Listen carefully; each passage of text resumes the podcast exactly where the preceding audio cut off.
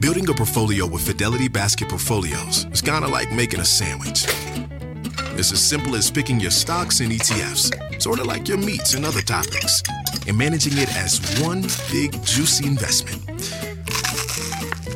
Mmm, now that's pretty good. Learn more at fidelity.com slash baskets. Investing involves risk, including risk of loss. Fidelity Brokerage Services LLC, member NYSE SIPC.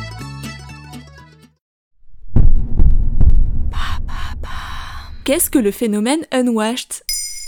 Merci d'avoir posé la question. On les appelle les unwashed, celles et ceux qui ont décidé de ne pas se laver régulièrement ou même de ne plus se laver pour certains avant de vraiment sentir mauvais. Selon un sondage IFOP datant de février 2020, un quart des Français ne se lavent pas entièrement chaque jour. Un chiffre qui a augmenté durant la pandémie puisque 31% des Françaises et 41% des Français ne se lavent plus le corps et le visage tous les jours, selon un autre sondage publié en avril 2021 un terme mentionné pour la première fois dans un article du New York Times en 2010. À l'époque, les témoignages recueillis par le quotidien new-yorkais se référaient exclusivement à la dermatologie. Certaines personnes témoignant que le fait de prendre trop de douches rend leur peau plus sèche ou plus sujette aux poussées d'eczéma.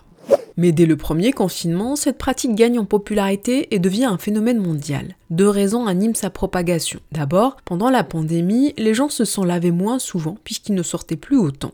Et puis, la population française est de plus en plus sensibilisée aux enjeux environnementaux. Et être unwashed pourrait-il vraiment être utile pour sauver la planète? Il faut savoir que 148 litres d'eau sont consommés par jour et par habitant. Les douches et les bains représentent 30% de la consommation moyenne en eau des Français. Réduire ces passages dans la salle de bain impacte nécessairement la facture économique et écologique. Le mouvement Unwashed est de bon augure puisqu'il symbolise surtout une prise de conscience générale. Mais la raison peut aussi être d'ordre dermatologique, c'est ça? Les experts sont unanimes. Trop se laver est mauvais pour la santé et ne pas se laver aussi. Le savon n'est pas toujours un bon produit pour notre corps. La plupart des produits disponibles sur le marché sont trop agressifs pour notre peau et provoquent quelquefois des maladies de la peau. L'excès de leur usage devient nocif pour notre santé. Faut savoir que se décaper la peau avec du savon, ça la dégrade. Le film gras qui entoure naturellement la peau s'efface, ce qui provoque gêne et sécheresse de la peau, que l'on compense aussitôt avec des produits hydratants au sortir de la douche. Alors qu'il faudrait davantage privilégier le savon doux, le savon sans savon ou le savon sur gras.